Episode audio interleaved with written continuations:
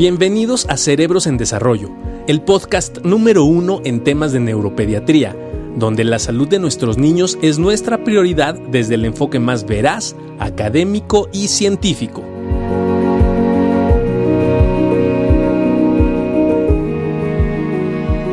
Eh, muchas gracias por estar con nosotros en una cápsula más de Cerebros en Desarrollo. Eh, y hoy tenemos el gusto y el honor de tener a Federica de Cabá. Eh, y en esto que hemos titulado Superando Retos, ¿no? Y como lo hemos venido tratando de hacer en esta nueva sección, es hablar con gente famosa, exitosa, con grandes eh, alcances, pero que al final ha tenido situaciones, y ya hoy escucharemos algo, ¿no? Difíciles y que nos pueda compartir su experiencia y sobre todo que nos sirva mucho para que tanto, por un lado, los universitarios y a los chavos que estaban terminando, que están terminando la escuela y que se han visto frustrados algunos planes por esto de la pandemia. Y también consideramos que Federica es un ejemplo excelente para hablar de lo que está pasando con las mamás que trabajan, que tienen que cuidar a sus hijos, a su familia y con todo esto. ¿Cómo estás, Federica? Muy buenas noches. Muchísimas gracias.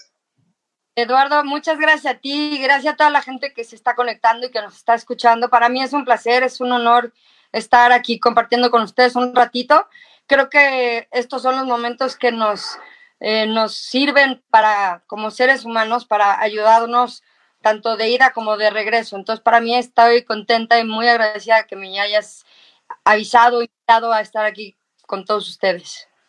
muchísimas gracias. ¿Cómo te fue en el concierto del fin de semana? Increíble, ¿no fue este? ¿Fue el pasado? Sí, el pasado, el pasado. Estuvo increíble. La, la verdad es que eh, los cabas siempre son bien, somos bien tercos. Eh, y, y, y, como no tenemos management cerrado, simplemente el management lo, lo hacemos nosotros mismos.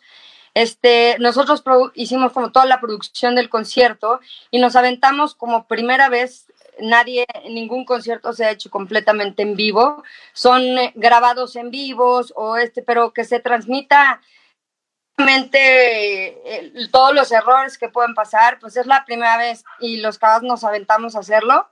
Y la verdad estuvo como experiencia está padre, aprendes mucho. El estrés de antes de que empiece, obviamente, porque la gente al minuto medio, menos 10 ya te está reclamando. Este, y, y, la verdad la razón por la que lo hicimos, una era por darle chamba a todo nuestro crew, los músicos, el staff, toda la gente que, pues, que evidentemente los conciertos en vivo yo creo que es lo más castigado que va a haber dentro de todo este panorama. Entonces, darles trabajo a todos nuestros pues nuestra familia, ¿no? Entonces, este, un poco fue eso y otra parte para donar a, a, dos hospitales, equipo médico, que ya habíamos donado con antes, pero pues todo es desechable, ¿no? Entonces, pues tienes que estar ayudando y ayudando. Pero la verdad es que, pues para ser los primeros nos fue muy bien. Súper. Oye, ¿y de dónde nace Cabá? Pues fíjate que a mí se me ocurrió, o sea, a mí, o sea, yo creo que la vida tiene algo puesto para ti en el momento que tiene que ser. Entonces, este, yo estaba estudiando diseño industrial y, y de repente iba en cuarto semestre de, quinto semestre, perdón, de diseño industrial y este, me rompo el brazo, me rompo el codo montando. Entonces me enyesan de acá hasta acá. Entonces, obviamente, pues como todo en diseño industrial es hacer gráficas y hacer todo esta, este rollo, de repente para mí fue el director me dijo, ¿sabes qué? No vas a poder hacer ni medio plano, date de bajo un tiempo. Entonces yo siempre, la música fue parte como de mi vida. Toqué en una orquesta sinfónica y toqué nueve años ahí, eh, desde que estaba muy chiquita toqué trompeta, toqué clarinete y saxofón. Entonces la música desde chiquita como que me encantó. Y entonces como no tenía mucho que hacer con lo del yeso, este, les dije, ¿por qué no hacemos un grupo? O sea, ¿por qué no hacemos un grupo? Y todos me vieron así como, ¿cómo? ¿Tipo un grupo de qué? Y yo, pues un grupo, o sea, padre, tipo, o sea, en ese entonces obviamente ya no existía Timbriche ni nada, pero, pero yo sí dije, o sea, un grupo tipo chavos y chavas, o sea, no existe ninguno este, hay, hay, un, hay esta parte que es, el pop estaba empezando en los noventas, pues empezando a sacar muchos grupos, pero no tenía nada que ver. Eh, Garibaldi, por ejemplo, eran más grandes y era todo un concepto este, raro, entonces, pues así tal cual, se me olvidó, se me ocurrió y de, pues hagamos un grupito. ¿Y a quién metemos? No, pues a mi hermano, vamos a gustar a, a María José, era mi vecina, Daniela y René eran novios, y entonces, pues fue como toda una experiencia de, pues de empezar de cero, porque ninguno de, de nosotros, ninguno tenía absolutamente ni idea de qué paso seguir después del otro, ¿no? Entonces, este, empecé a juntar y luego unos decían que no, este Sergio, por ejemplo, estaba muy chiquito, vivía en Guadalajara con sus tíos, y me dijeron, no, pues es que no me dan chance de ir hasta que sean vacaciones o hasta que termine la primaria, ¿no? Y yo, bueno, ok, entonces metíamos a otros integrantes y, y entonces eh, al principio Fit y yo, que fuimos las que, las que se nos ocurrió hacer Cabá y que hicimos el concepto Cabá, empezamos a componer juntas y empezamos a componer la primera canción que compusimos en español no fue no fue compuesta por nosotros pero sí fue letra de nosotros era una canción encontré el amor que era de un grupo que en ese entonces estaba muy fuerte que se llamaba The Party y que era de Disney entonces la hicimos nosotros en español y con ese empezamos a ensayar y entonces este ya se cuenta les dije bueno mañana desde las 7 de la noche, 7 de la mañana, ensayo, todos los días ensayo. Y entonces poníamos las coreografías y montábamos. Y después, cuando de repente todos decíamos, ¿y ahora qué sigue? O sea, ¿qué sigue? Y yo decía, no, pues yo creo que hay que grabar las canciones, ¿no? Hay que grabar en algún lado. Eh, compusimos otros. Ay, mil gracias, Paola. Qué gusto que estés aquí. Este, compusimos otro tema y con esos dos, esos los grabamos en nuestro casetito. Entonces ya sabes que traíamos nuestro cassette y yo en ese momento era guía Montessori y entonces con niños especiales, por alguna razón pasa, y, este, y les dije, oigan, ¿por qué no nos dejan hacer nuestro show para este kinder? Pero ¿qué van a cantar? Y pues nosotros, pues canciones de kinder, ¿no? Entonces nuestro primer concierto de Cabá fue en un kinder, este, que se nos iba yendo el sol, entonces ya no nos veíamos nada y cantábamos La Foca Ramona y cantábamos este, todas esas canciones para que los niños chiquitos eh, tuvieran un show.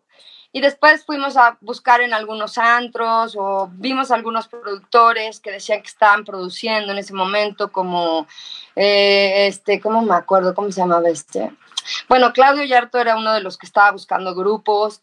Chao, había un cantante que se llama Chao y que estaba haciendo grupos y todo, y nosotros pues los fuimos a ver, pero la verdad es que ninguno fue como, como que nos convenció.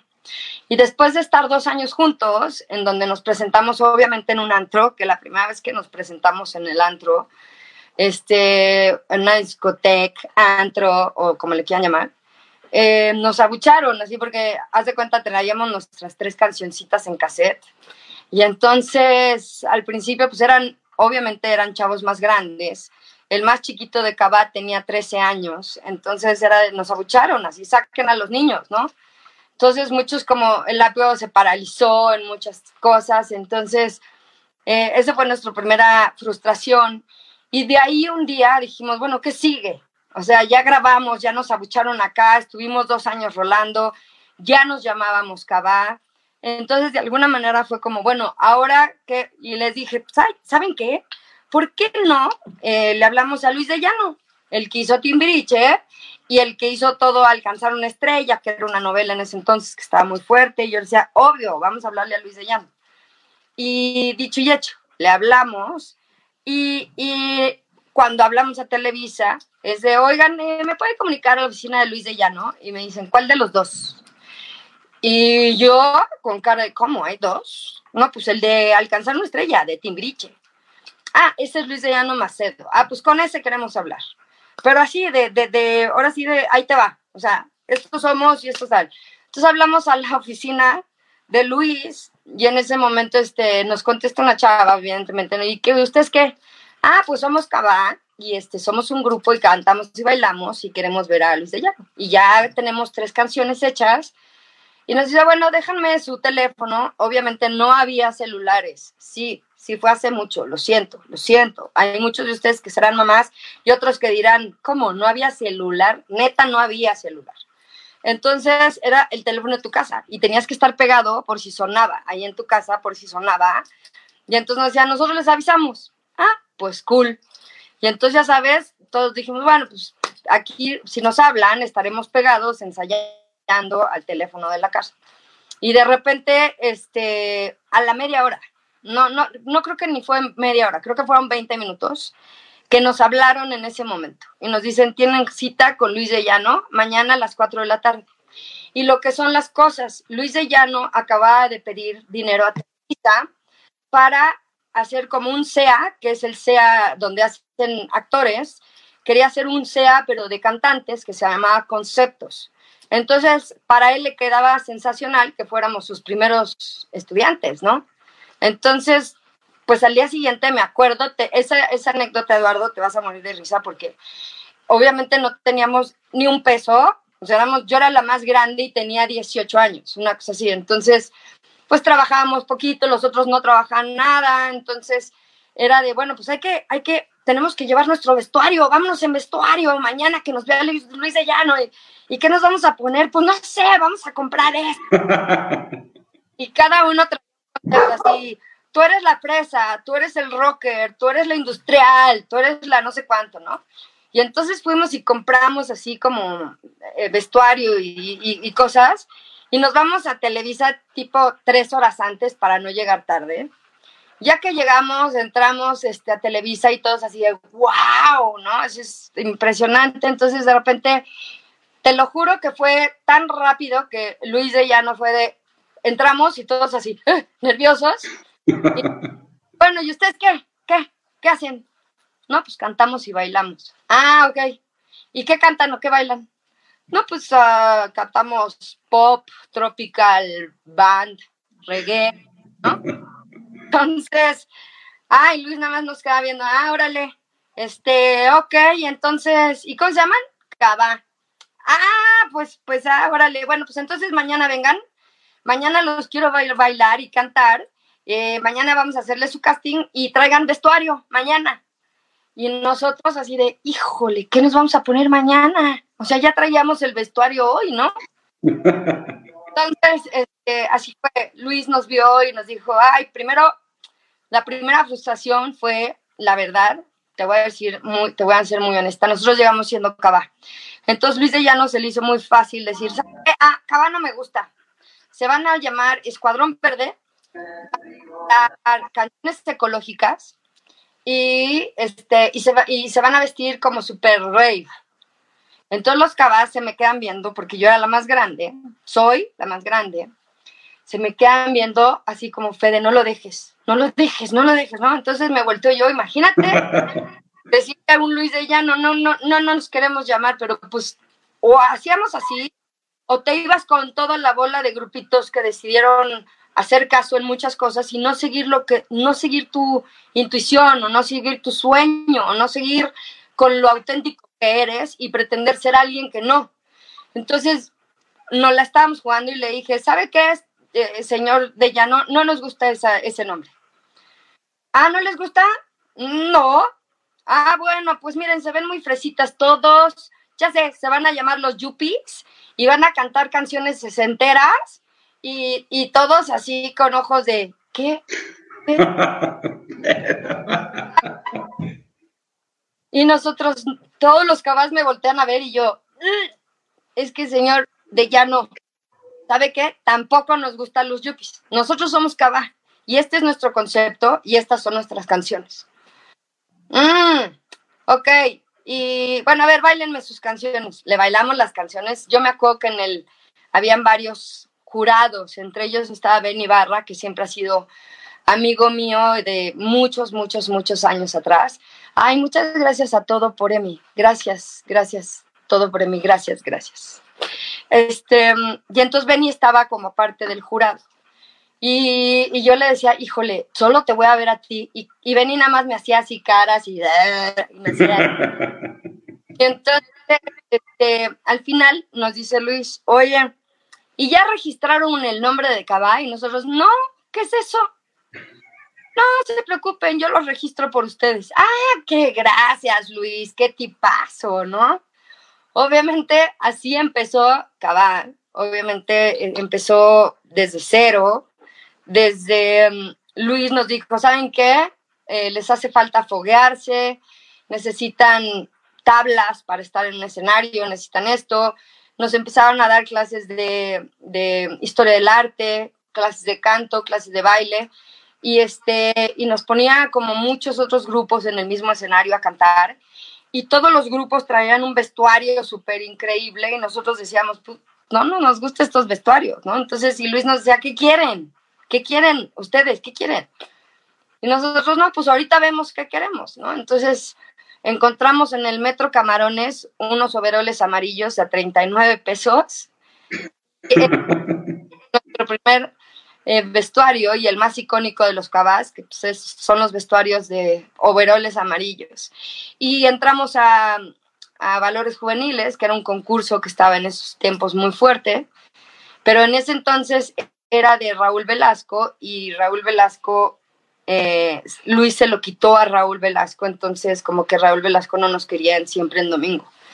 Entonces así empezó un poco la historia de Cabá este, tendría que decirte muchísimas otras, pero no quiero quitar tus preguntas y que me adelante así como kilómetros y años atrás.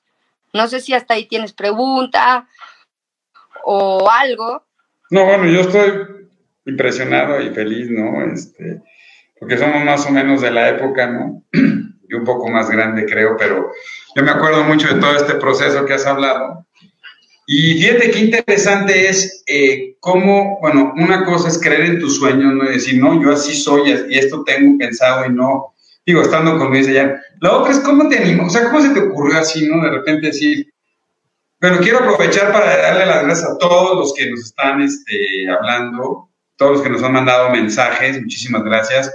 Mucha gente que habla de, de que eres una, además de una excelente profesional, una excelente mamá, y, me gustaría ahorita, después de terminar esto, porque los chavos, tú estabas de 18 años, ¿no? Cómo la vida de repente te planteó una situación como era la pandemia y cómo tomaste esta decisión de decir, bueno, va por esto, ¿no? Y vámonos con todos mis sueños. Y luego que a ver si nos puedes hablar un poco de esta dificultad que hoy están teniendo muchas de las mamás que nos escuchan de, pues soy mamá, soy chambeadora y todo lo que tengo que hacer. Pero ¿cómo se te, o sea, ¿por qué dijiste, dice ya y ahí va? Pues bueno, a partir de ahí, este, logramos que una disquera eh, se interesara en Cabá. Entonces, pues vamos a grabar las canciones, va, nuestro productor va a ser Memo Méndez You. Memo Méndez You fue productor de much, casi todos los discos de Timbiriche, muchos de Flans, o sea, es un genio. Para mí era súper importante que él hiciera los discos, el primer disco de Cabá. Entonces la disquera de repente nos da dos mil dólares a cada Cabá y nos manda a Los Ángeles a grabar el disco eh, y eran los discos, eran los discos. Claro, claro, claro, era el disco y el eh, no, sí, ese disco todavía salió en disco. Este, y de repente nos manda dos meses a Beverly Hills y nosotros era de, wow, las letras de Hollywood. no, y fue padre, y de ese, de ese disco, de repente, cuatro canciones son de muy mías.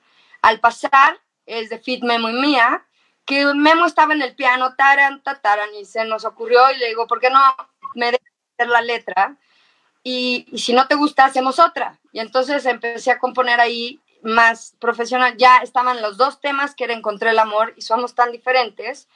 Y, y además, al pasar, y, y, otra que era...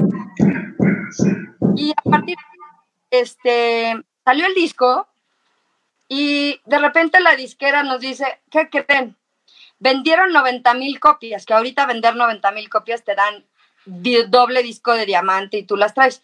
Pero en ese entonces era 90 mil copias, o sea, si no vendes más de eso, el, en el próximo disco te damos tu carta de retiro. Y nosotros, ¿qué es una carta de retiro? O sea, no, pues que ya no te queremos, ¿no?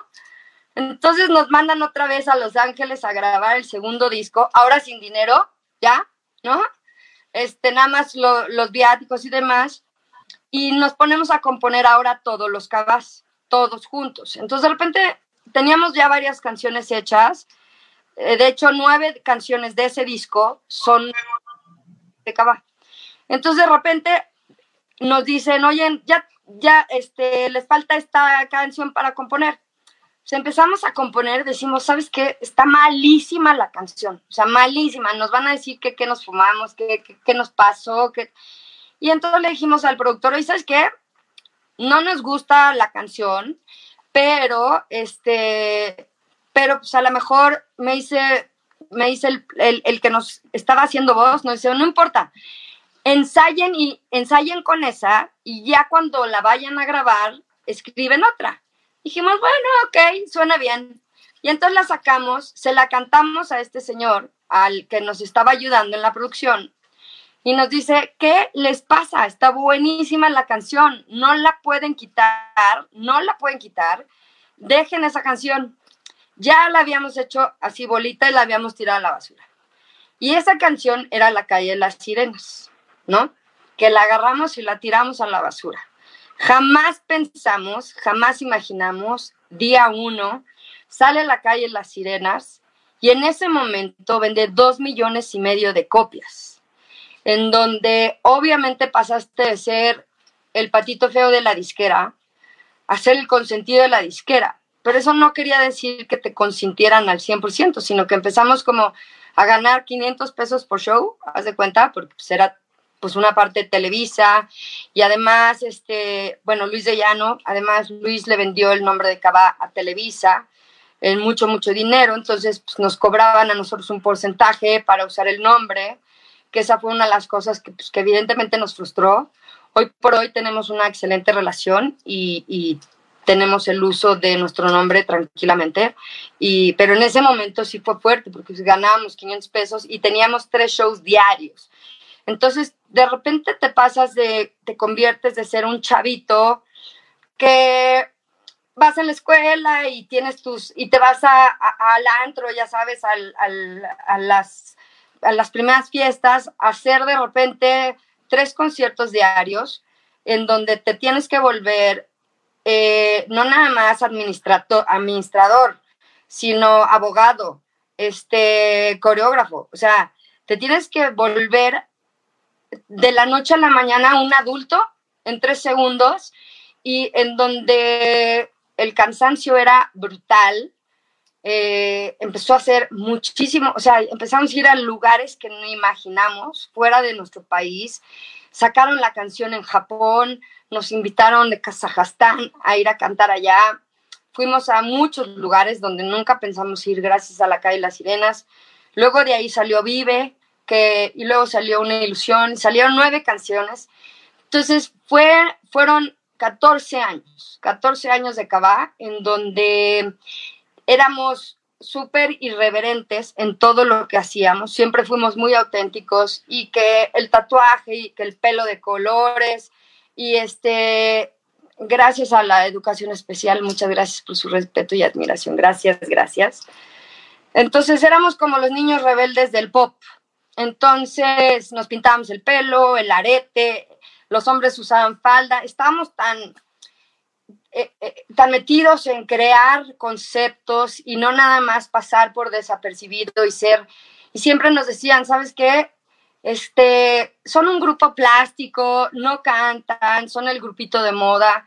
Y a nosotros nos, nos frustraba muchísimo, porque además hacíamos canciones con un sentimiento o con una letra que, que, dijera, que aportara algo, ¿no? Eh, la canción de una ilusión en donde habla diferencia social, preferencia sexual, es humano en todo momento, miedo para aceptar que al llegar al final todos somos igual por dentro. Esa es una de las frases de esa canción. Entonces, la gente de repente como que conectaba con nosotros de una manera y de repente estabas cantando esas canciones y salía el grupo Ketchup y cantaba CRG, ja, de y pum, ¿no? Todo el éxito a Ketchup, ¿no? Y decías, ¿cómo? O sea, ¿cómo es posible, no?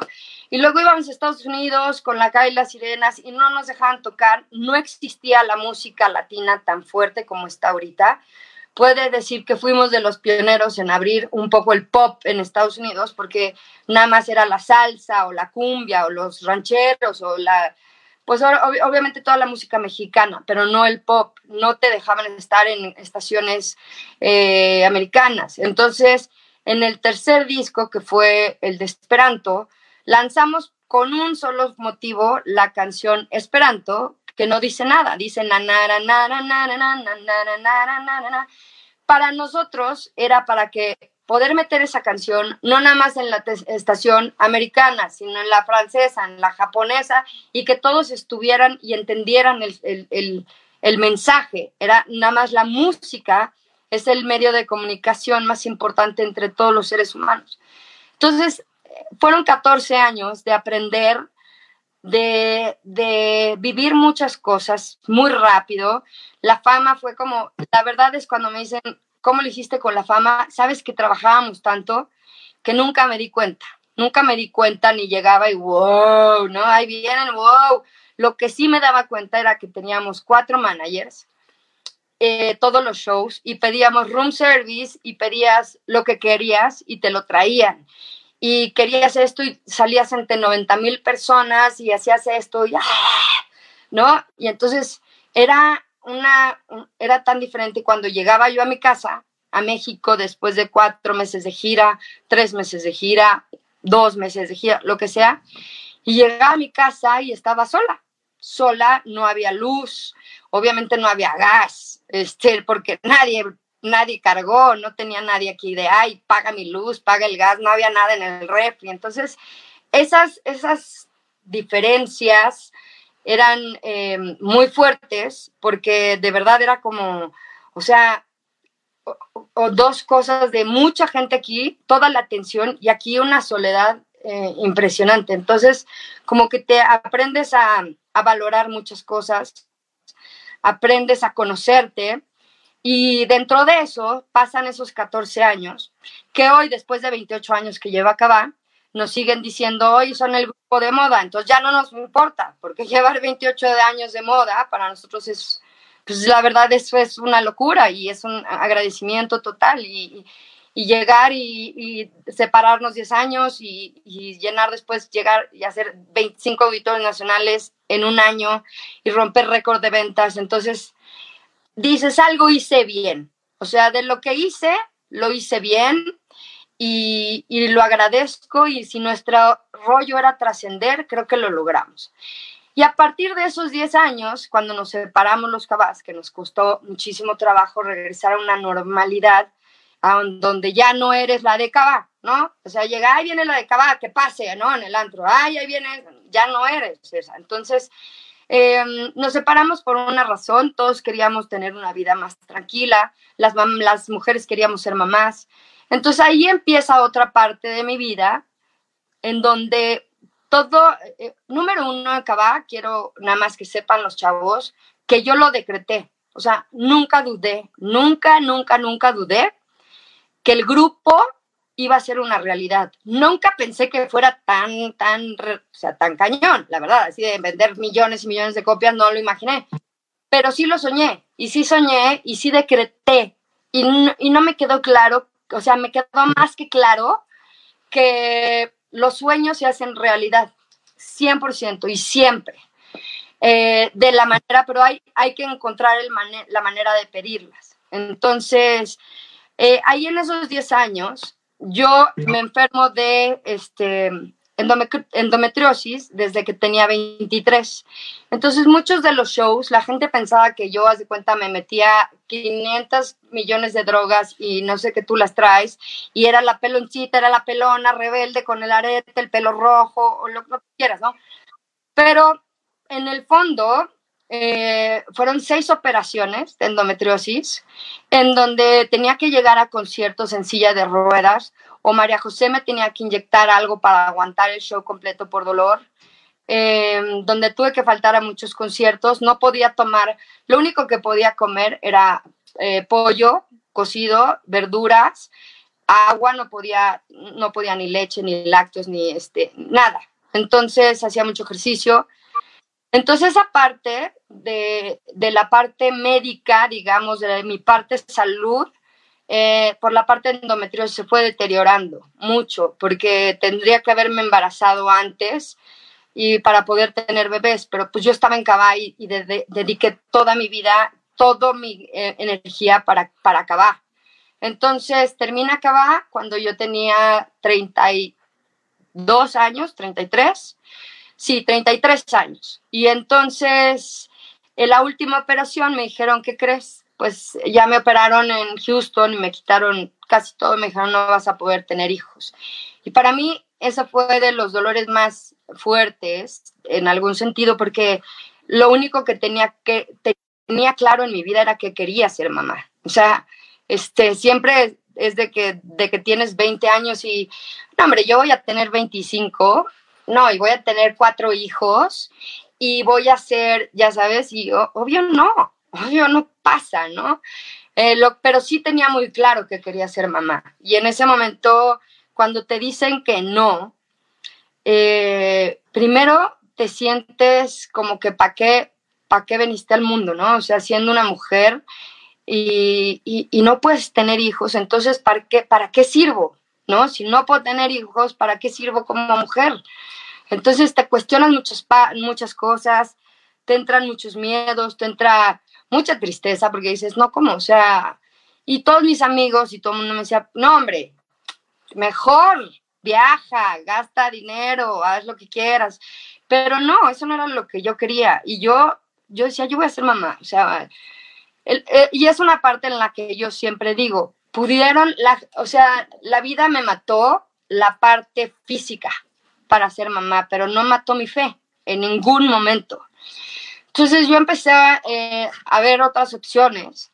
Eh, hice inseminación, bla, que tú las traes, este, y todo salía mal.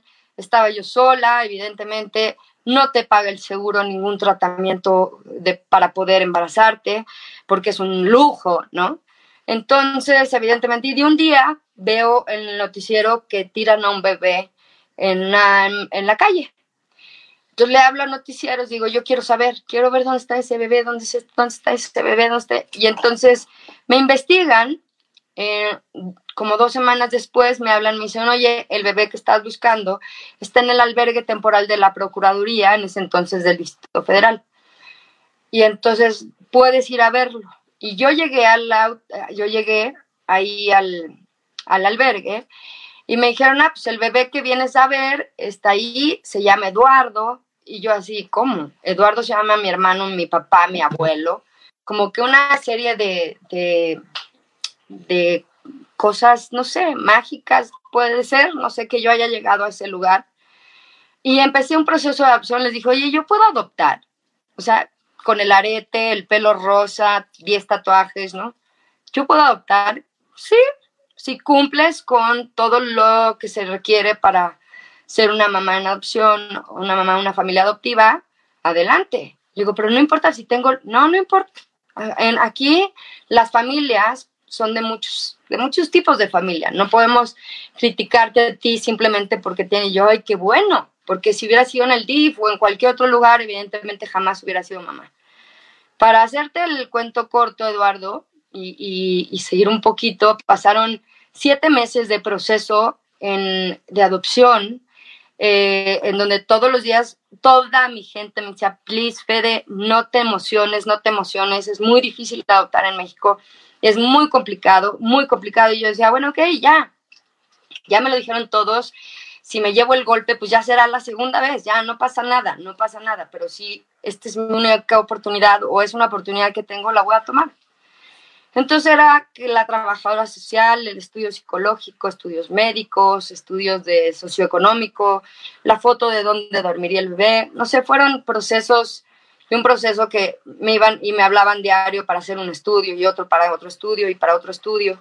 Y de repente pasaron siete meses, siete meses. Y, y me acuerdo que hice una película, salí en una película de arte en donde hacía un desnudo semidesnudo, ¿ok? No, nada más fue medio, media chichilla. Este, y entonces ahí me acuerdo que salió la película y me ofrecieron hacer una revista para caballeros, en donde también solo era, salía la misma chichi que en la, que en la película, ¿no? Entonces, pues dije que sí, y este, porque de que saliera en una, en una revista friseada a que saliera en una sesión de fotos bonita, dije, prefiero la sesión de fotos bonita. Y entonces cuando me hablan a los siete meses y me dicen, justo sale la película y justo sale la revista. Y me hablan del albergue y me dicen, señora Quijano, tiene que venir al albergue, algo pasó. Y dije, uy, en la madre, ¿ya vieron la revista? ¿Ya vieron la revista? no, me van a dar a mi bebé, porque ya, ¿qué? Yo venía, me salí de la oficina. Muchas gracias, Camila, gracias. Este, mm, me salí de la oficina y me fui corriendo al albergue, ¿no? Ya habían celulares, ¿ok? Ya y ahora sí. Entonces yo tenía 35 años y, y llego al albergue y veo como mucha gente, que es la gente del consejo, que es los que los que checan, los que deciden qué bebé se va con cierta familia y demás, pero pues yo no conocía nada de nada. Y entonces te pasan y te ponen como cinco cámaras como para tratar de intimidarte. Obviamente las cámaras pero me intimidaban nada, ¿no? Y entonces me dicen, ay, señora Quijano, este, la hicimos venir aquí, por favor, para que decir, para informarle que fue aceptada como madre adoptiva y queremos presentarle a su hija. Y yo, así de, empecé a temblar, no podía ni hablar. Y yo, ¿cómo, cómo, cómo? Entonces, obviamente me suelto a llorar me acuerdo que tuve minutitos para hablarle a mi mamá, decirle, mamá, mamá, mamá, mamá, voy a conocer a mi hija, voy a conocer a mi hija.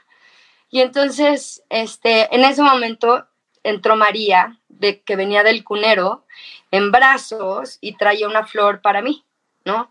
Entonces me dicen, señora Quijano, Mendana María, me acuerdo que era verde, pálida, pálida, el pelo así parado, así, ya sabes, así, en su cobijita, con unos ojitos así como todos tristones, ya sabes, y me dice, acepta a bebé como su hija.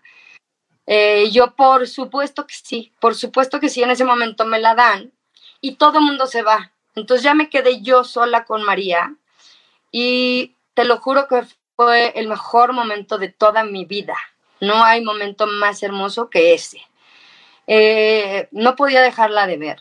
Era una cosa tan hermosa y ahí empezó otra historia de mi vida, en donde volví a, volví a confirmar que los sueños se vuelven a ser realidad. No importa lo que pides, no importa el tiempo que se tarde, pero siempre se van a cumplir.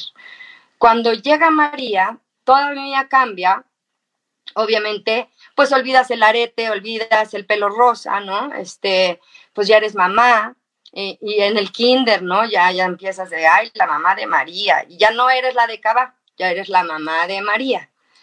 Entonces, en ese momento empecé a trabajar en otra parte como directora de un área en Televisa que se llamaba Televisa en Vivo, que todo lo que salía en pantalla, yo lo ponía en vivo eh, como la gira de RBD, me tocó el final de la gira de RBD, me tocó La Voz México, me tocó Pequeños Gigantes, me tocó Atrévete a Soñar y el management de varios grupos que llevaba en Televisa.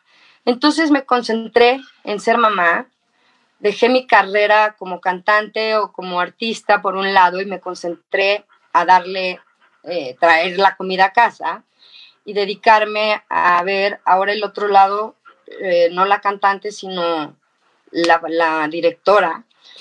Y, después, a los dos años, adopté a mi hijo.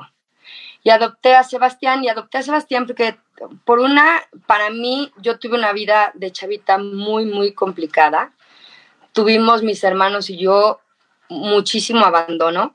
Em, de alguna manera, hoy lo entiendes y no tuvimos muchísimas carencias de muchos tipos, de todos los tipos. Entonces, yo no quería, para mí, mis hermanos, siempre fuimos como sobrevivientes. Entonces, yo no quería que María tuviera una vida sin hermanos. Entonces, evidentemente, para mí, este, primero esa era la razón. Y dos, siempre soñé tener a, a un bebé, a mi hijo, que fuera futbolista y que fuera, ya sabes, súper cañón ya sabes. Y entonces de repente otra vez la vida te dice, a ver, mi chava, eh, tranquilita, tranquilita, ¿no? Entonces María y yo nos volvimos mejores amigas, mejores todo, era, vivía, o sea, me iba de gira, me acuerdo con RBD, y me la llevaba, porque no, no había manera que la dejara. Entonces se iba una nana conmigo y mientras era el show, pues yo me iba y dejaba a María con la nana, pero era una nana que manejaba y que hablaba inglés, de todo ese rollo. Pero me la llevaba desde un año y medio y le María el avión, y entonces ya venía María con su maletita. Nos deja el avión, nos deja, ¿no? Entonces estuvo acostumbrada ella a viajar también y a volvernos inseparables. Y, y, y, María se volvió mi, mi razón, mi fuerza, mi fortaleza, todo. Cuando adopto a mi hijo, eh, eh, muchas gracias, yo. Cuando adopto a Sebastián, a Sebastián a diferencia de María, lo tiraron a la basura, eh, recién nacido, con el cordón umbilical. Y lo encontraron tres días después con neumonía, descalcificado, rinitis, mordido por ratas, ratones, lo que fuera. Este, de, y, y pues ya estuvo 20 días en el hospital para pues sobreviviendo. Me parece que Sebastián es un guerrero eh, real y, llegó Sebastián al albergue, lo llevaron allá y duró un año y medio en el albergue. Y él lo tenían, eh, había tantos bebés que dormía con otros dos, en cada cuna habían de dos a tres bebés. Entonces no lo sacaban ni para, más que para bañarlo y cambiarlo y lo regresaban a la cuna, ¿no? Entonces, cuando yo empecé a hacer muchas cosas por el albergue, después de María, empecé a ver cómo llegaban bebés, les llevaba artistas de Televisa que les cantaran, les llevaba juguetes el Día del Niño, les llevaba, les contaba cuentos en Navidad, llevaba a María a que entendiera un poco el, todo el proceso y de, todos estos niños que estaban en el albergue eh, con unas carencias de amor enormes. Entonces, de ahí vi cuando llegó Sebastián. Y cuando llegó Sebastián, yo dije, es que ese bebé es mi hijo, ese es mi hijo, ese es mi hijo, ese es mi hijo. Me toca pelear en el consejo por Sebastián y meto papeles, meto todo y me dice, no, es que Sebastián ya está asignado a una familia. Yo, no, no, no, no, no, es que Sebastián es mi hijo. No, está asignado a una familia, Fede. No lo podemos cambiar. Lo que podemos hacer es, mete tus papeles y vamos a ver por, si, te, si hay chance de que ya todo el consejo general te lo pueda dar. Y yo, traumada, ok, ok, ok, metí todos mis papeles, metí todo, como una semana antes de que el consejo dictara el ser así de este bebé se va con este y este se va con este. Entonces eh, me habla la directora del albergue y me dice, ¿qué crees? Eh, la familia de Sebastián se embarazó y ya no lo quieren. Entonces puedes pelear por Sebastián. Entonces yo, yes, ¿no? Entonces cuando era, cuando yo decía, claro, este bebé era para mí, ¿no? Y me lo dieron de un año y medio. me acuerdo que se fue a la casa y cuando llegó a la casa, toda la familia estaba esperando los globos por todos lados. María, así, mi hermano, mi hermano, ¿no? Este, llega Sebastián y, y como a la semana, como a las dos semanas, este, de repente María me decía, mamá, ¿cuándo se va a ir Sebastián? ¿Cuándo se va él? ¿Cuándo se va el niño? él va a no, mamá, porque tú eres mi mamá, tú eres mi mamá, o sea, no puedes ser mamá de él también. No, mi amor, soy tu mamá y soy su mamá. Entonces vamos a convivir los tres. Entonces empezamos a hacer como yo le decía a mi familia, porque todos era, salía con alguna persona o salía con un chavo, me decía, es que eres es un paquetote el que yo me tengo que cargar, ¿no? Yo les decía, ¿sabes qué? Yo no soy ningún paquete, yo soy una cajita feliz, tal cual. Si quieres entrar en mi cajita feliz, está increíble, pero yo no necesito de que me digas que es un paquetote, ¿no? Entonces, así fue pasando y a los tres, a los tres años, cuando Sebastián cumplió tres años, de la noche a la mañana, pierdo a mi hijo pierdo a mi hijo en el sentido que eh, empieza a tener reacciones muy extrañas y empieza a tener cosas muy extrañas y movimientos raros y me deja de oír y deja de hablar y deja, vuelve a usar el pañal y deja de reconocernos.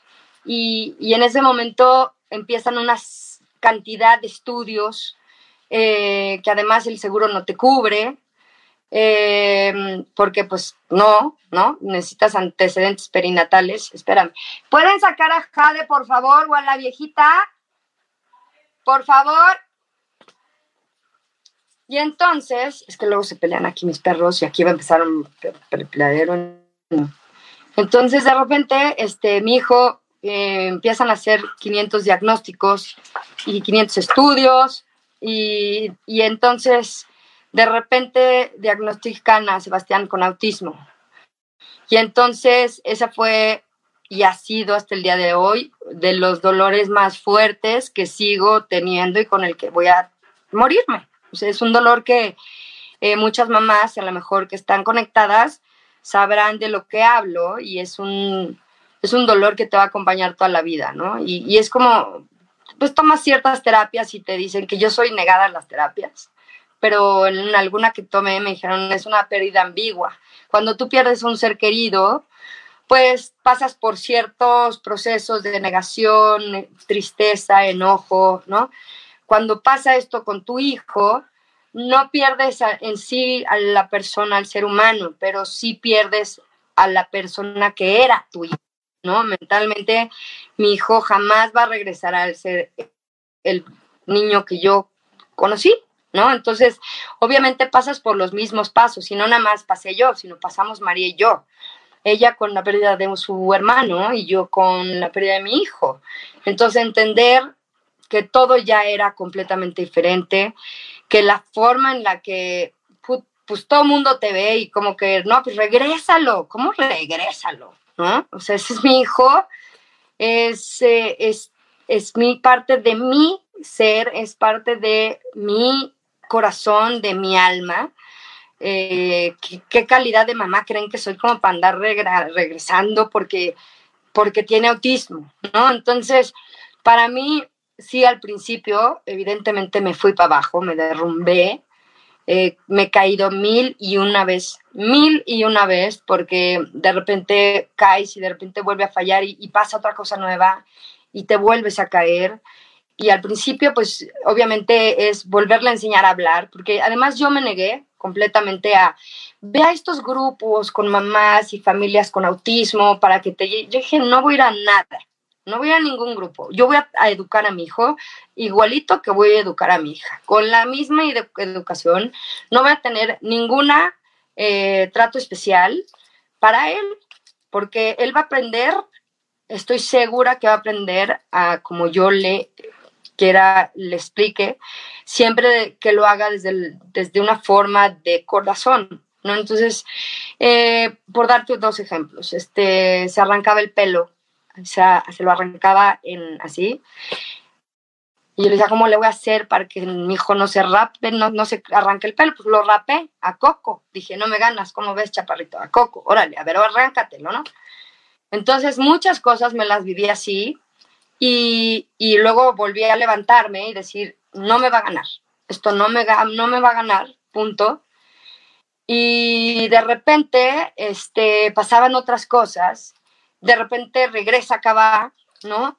Y entonces, por un lado, me encanta la idea de que regresa Cabá, eh, porque una, entiendes la fama de otra manera, ya como que dices, eh, eh, me vale, no, no pretendo ser famosa, me encanta estar en el escenario, me encanta estar con la gente, me encanta conocer a la gente, me encanta que mi hija vea un concierto y se sienta orgullosa de su mamá, que sepa que el día de mañana su mamá dejó una huella imborrable en muchísimas personas, dejó historias, dejó placas afuera del Auditorio Nacional, dejó placas en la Arena Ciudad de México, más de 30 canciones que van a quedar a, su nombre, ¿no? Entonces, para mí era importante ir este proceso con mi, con María.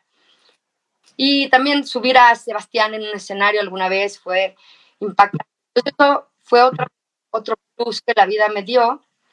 Y de repente, otra vez, te vuelve a dar para abajo. Entonces, es, la vida es así, y es así, y decides cuando estás hasta arriba, saber cómo llegar hasta arriba. Si llegas hasta arriba presumiendo o asumiendo que te mereces todo esto que tienes arriba, el, cuando te vas para abajo, el golpe va a ser más cañón. Entonces, cuando tú entiendes que vas a estar arriba y valoras estar arriba, y en este momento valoro estar aquí arriba, lo disfruto, lo comparto, porque sé que cuando vaya otra vez para abajo, voy a caer en blandito y no me va a arrastrar la ola, como muchas veces. Entonces, de repente, me toca, hace, ahorita en 2017, justo en la época en el temblor, eh, mi, hijo empieza a tener unos ataques agresivos y empieza a pegarse solito y a, arrancarse la ropa y empieza,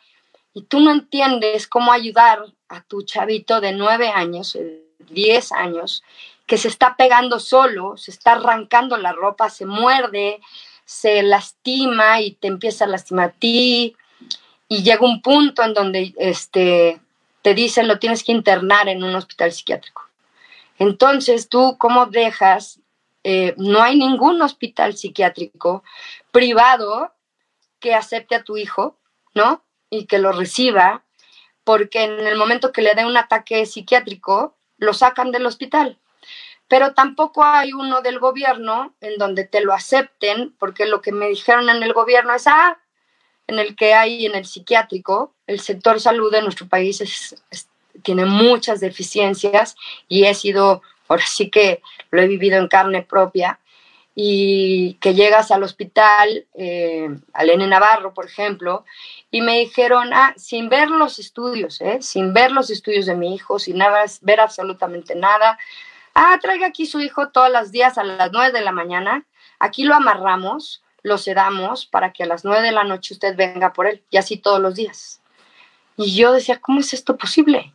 ¿Cómo, cómo, cómo es posible que esa sea la única opción que tenemos nosotros como mamá para, para cuidar a nuestros hijos? Entonces me moví y terminé en el hospital militar. Pero, ¿qué crees? Pues tampoco soy militar, ¿no? Entonces no me lo pudieron aceptar más que una semana porque estaba con ataques muy fuertes. Entonces, te sientes como que se te cierra todo el mundo y se te cierran las puertas de todo y como que nadie te ayuda y como que te sientes que no tienes a dónde voltear.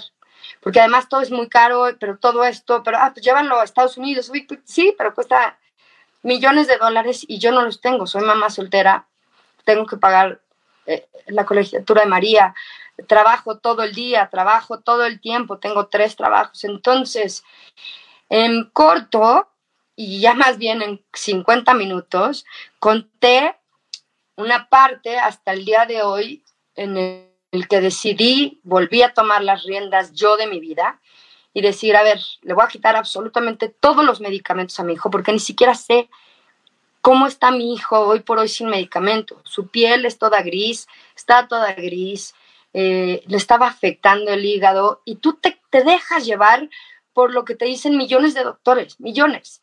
Entonces a veces digo, siempre lo que desde un principio, déjate llevar por tu instinto, por lo que tú crees, por lo que tú sueñas. Hoy Sebastián tiene 12 años, sigue siendo muy doloroso para mí, para María. Habla muy bien, se comunica, es autosuficiente, le quité todos los medicamentos, está con una dieta súper estricta, eh, en un proceso de desintoxicación. Sus ataques agresivos han sido menores y, hay veces que inclusive ahorita te sientes muy fuerte y hay otras que te debilitas, pero siempre la vida es lo que digo. Gracias, Angélica Santa María, gracias, gracias por tu comentario. La vida es así y siempre vas a tener, no puedes o sea, no puedes estar arriba todo el tiempo. Yo siempre digo, es, es como las olas, ¿no? Si no estás preparado para, la, para que la ola te revuelque, te va a poner una revolquiza, que te va a quitar el traje de baño y te vas a quedar así. Como puedes tomar la ola hasta arriba y ver, se ve increíble, ¿no? Y después saber que vas a bajar y valorar las dos partes. Entonces, eso ha sido un poco mi parte, Eduardo, creo que me extendí, pero eso ha sido un parte, mi parte artística, em, que a donde llevo, a donde voy hoy por hoy y lo que logramos este viernes, volver a romper con todo lo establecido en la música y lo que logro todos los días como mamá eh, me ha convertido, yo creo, en un gran ser humano y un ser humano que estoy completamente agradecida con la vida. Estoy completamente satisfecha con todo lo que he hecho. Me falta muchísimo que recorrer porque evidentemente eh, vuelvo a lo mismo. Soy mamá soltera y yo no quiero que el día que yo falte, María cargue con Sebastián, cargue con todo esto, que era lo último que yo quería para María, ¿no? Entonces tengo que trabajar al triple, trato de guardar y ahorrar y, pues esta pandemia no me ha ayudado mucho, ¿verdad? Porque evidentemente estás, ya estás usando tus ahorros, que sí, para eso sirven los ahorros, gracias a Dios tenía un ahorro, pero lo esperas para otra cosa y esta pandemia, como te digo, creo que el medio de los conciertos va a estar muy castigado y hasta que no haya una vacuna no vamos a poder tener un concierto. Entonces, eh, pero le trato también de buscar otro sentido. He encontrado el negocio para hacerlo como el concierto que hicimos el viernes. Estoy buscando otro sistema de, de llegar, hacerle llegar la música a la gente de otra manera, arriesgándonos, sí con fallas técnicas, porque no tenemos idea de todo. O sea, todo esto de la pandemia nos cayó de frente a todos sin avisar. Y por una parte ha sido importante para mí porque dejé de ser la cantante, la que trabaja, la que tiene que ir a trabajar todos los días, la que se levanta todos los días y va al gimnasio y luego a trabajar y luego a trabajar y luego a trabajar, parar en pausa y poner en pausa desde que tengo 14, 15 años mi trabajo y convertirme en completamente ama de casa, mamá al tiempo completo, maestra, que, que, que, hay cosas que de verdad las mises o las escuelas que pretenden que uno sabe y la verdad no tengo ni idea.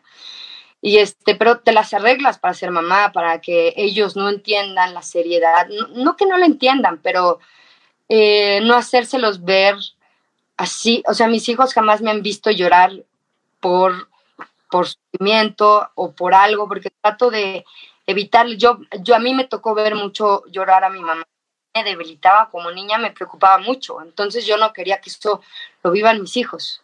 Entonces ha sido un poco la pandemia, un poco de estar mucho tiempo con ellos, conocerlos, cocinar con ellos. Encontré el gusto a la cocina, encontré el gusto a estar en mi casa, a pintarla, a, a dedicarle tiempo, a, a realmente encontrar todas estas marcas y empresas que se juegan contigo y agradecer todos esos detalles y agradecer estas entrevistas y estas conferencias como la que tú me estás ahorita dando oportunidad de, de platicar. Entonces, ya hablé de más, Eduardo. No, no, si todos estamos aquí súper felices, ¿no? Yo creo que, fíjate que, bueno, increíble. Yo me quedo sin palabras.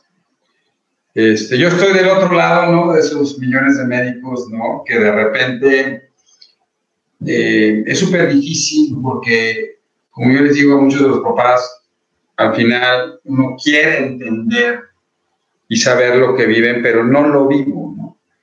Y, y por eso el hecho de que muchas, o sea, qué padrísimo y no sabe la cantidad de mensajes que tenemos que te están escuchando qué increíble es cuando escuchan a alguien que lo ha vivido, ¿no? Y parte de, la idea que yo tenía, ¿no? Y Juan Carlos y Neuro, era que la gente pueda escuchar de alguien como tú esto que vive, ¿no?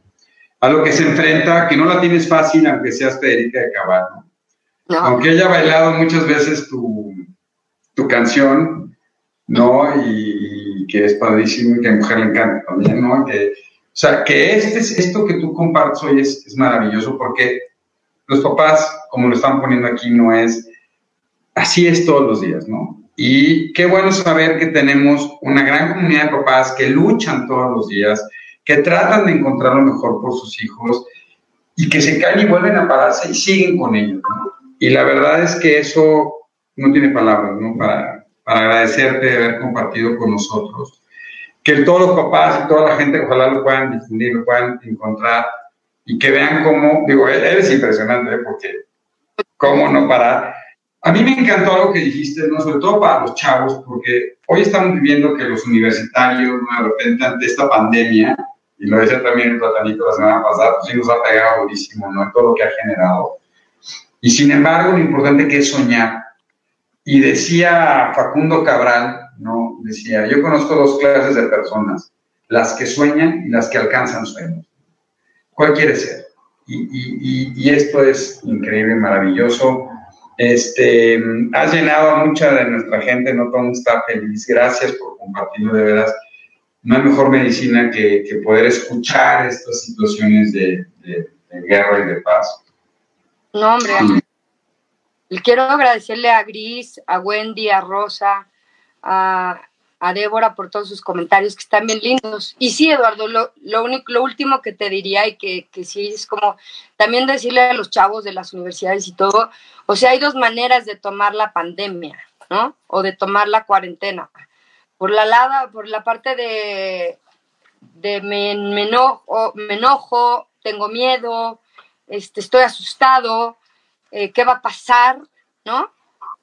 Dentro de, víctima, o decir, ok, me tocó este cambio a nivel historia mundial, me tocó vivirlo, me tocó experimentar todo esto, ok, pero ¿qué voy a hacer con esto? ¿Qué, qué, qué lado me voy? A la parte de buscar nuevos negocios, a buscar cómo terminar tu carrera y cómo buscar, empezar a buscar trabajo a partir de donde estamos ahorita y cómo empezar dentro de esta nueva forma que tenemos de vida y que no va a cambiar, por lo menos en unos meses, hasta que no haya una vacuna, nadie regresará a ser la misma persona. Entonces, tú decides qué camino quieres agarrar, el de víctima y aventarle todo al gobierno y aventarle todo al de al lado y aventarle todo al vecino o decir, ok, está increíble, me voy a despertar a las 10 de la mañana, 11 si quiero, pero voy a hacer esto y me voy a esforzar en esto y voy a sacar a mis hijos adelante en esto y, y, y, voy a ver nuevos negocios y voy a ver otra, de otra manera la vida. Y yo creo que depende de cada uno de nosotros. Siempre va a haber alguien mejor que tú, eh, más bueno que tú, más guapo que tú, más inteligente. Y va a haber alguien que quiera destruirte, pero va a depender de ti que, que lo logre, ¿no? Entonces, lo único que le quiero decir a toda la, gente que, escribió que agradezco de manera sus comentarios y, y, dejarles eso bien claro, que sí, los sueños sí se cumplen, si lo decretas, todo se cumple, el universo está para ti, simplemente tienes que saber cómo pedirlo. Pues qué increíble. Este, oye, yo te agradezco muchísimo que te hayas tomado todo este tiempo que nos regalaste. Muchísimas gracias. Este, digo, nos podríamos estar aquí, me ponía alguien ¿no? ahí que fue como estar en, de veras, ¿eh? como con un cafecito en la sala de, de la casa. Gracias. Este, gracias, fue, fue increíble y, y, yo espero que todo esto llene de, de energía a todos estos chavos, a las mamás, a todas nuestras familias, para que podamos establecer este, este, esta situación de no importa, ¿no? Sigo, sigo, sigo y siempre alcanzo sueños. Te lo agradezco muchísimo. No sé si quieras concluir con algo, digo, no. Yo no ni dejé hablar. No, pero si tú eres lo importante aquí, yo nomás soy una herramienta de transmisión, este, que tengo la oportunidad, ¿no? Y estábamos pensando un poco, te come, o sea, de repente me empecé a encontrar en la consulta, ¿no? Hay mucha gente que me ha hablado de chavos que han entrado en un fenómeno de ansiedad, están viviendo muchos problemas de ansiedad. De repente muchos papás que, por ejemplo, por la pandemia no están pudiendo llevar a sus hijos a la terapia, por cuestiones económicas, por cuestiones de... se vuelve difícil, ¿no? Entonces fue un poco como decir, cuando platicamos con Juan Carlos, es, vamos a abrir un espacio, ¿no? Que a lo mejor es totalmente diferente hablando de neurología pediátrica, ¿no? Pero queremos tener a gente que comparta esto, porque es una parte que yo no puedo hacer como médico, pero ustedes sí pueden hacerlo en este compartir ideales, compartir experiencias y que les sirve muchísimo a la gente. Yo lo voy viendo, ¿no? Este, cómo está súper entusiasmada y, y, yo como les digo, es con una persona que logres activar después de esto vale la pena todo. Entonces, muchísimas gracias, Erika.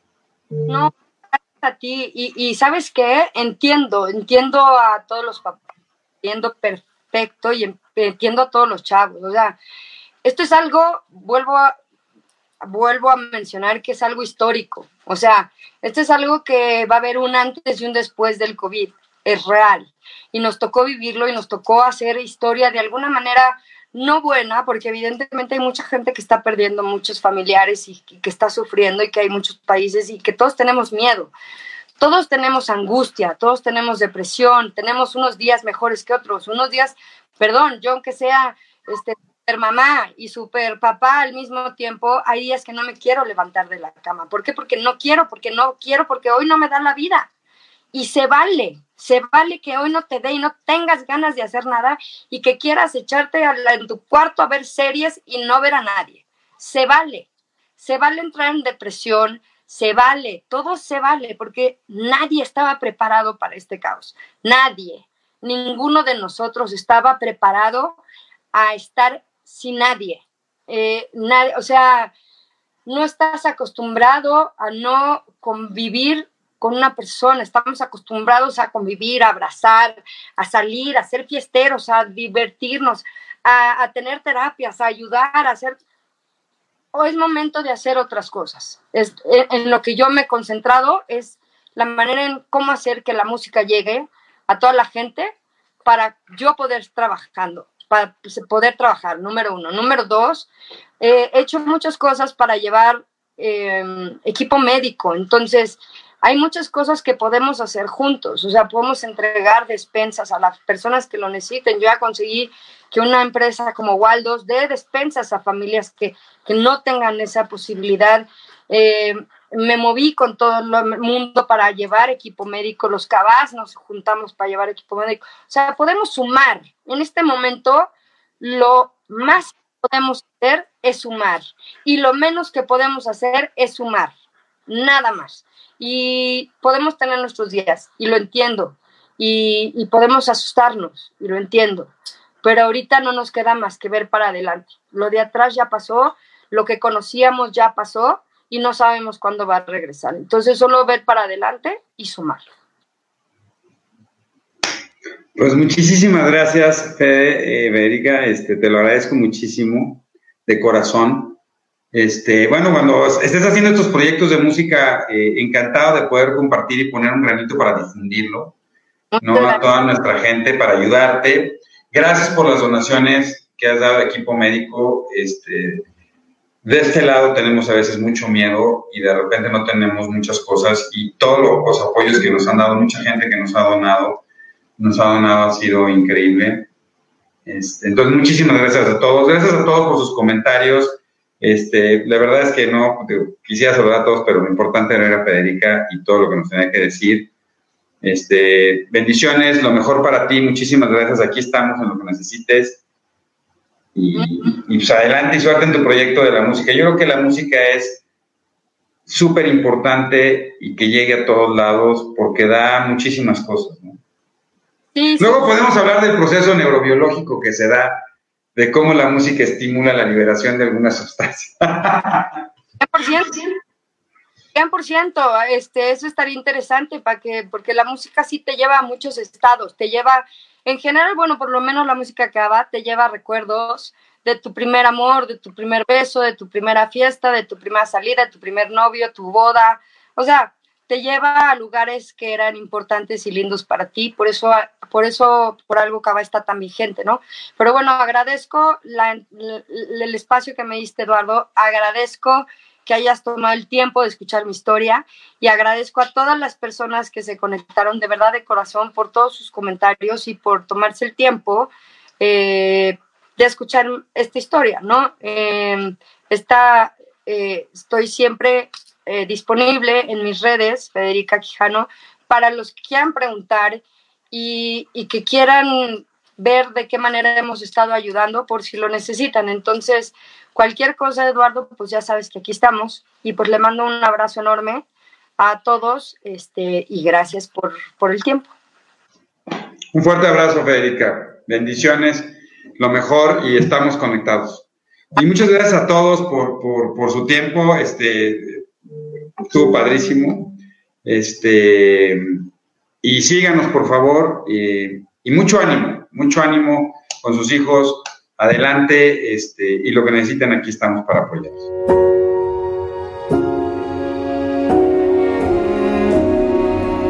Cerebros en Desarrollo, el podcast comprometido con la idea de que en los cerebros de nuestros niños no hay límites. Síguenos en nuestras redes sociales. En Facebook nos puedes encontrar como Neurología HIM, en Instagram como arroba Neuropedia HIM, nuestra página web es cerebrosendesarrollo.com y si tienes cualquier duda o comentario, por favor escríbenos al correo electrónico cerebrosendesarrollo.gmail.com. Si este episodio crees que le puede ayudar o servir a alguien, por favor compárteselo. Le podrías estar ayudando mucho más de lo que te imaginas. Nos seguimos escuchando.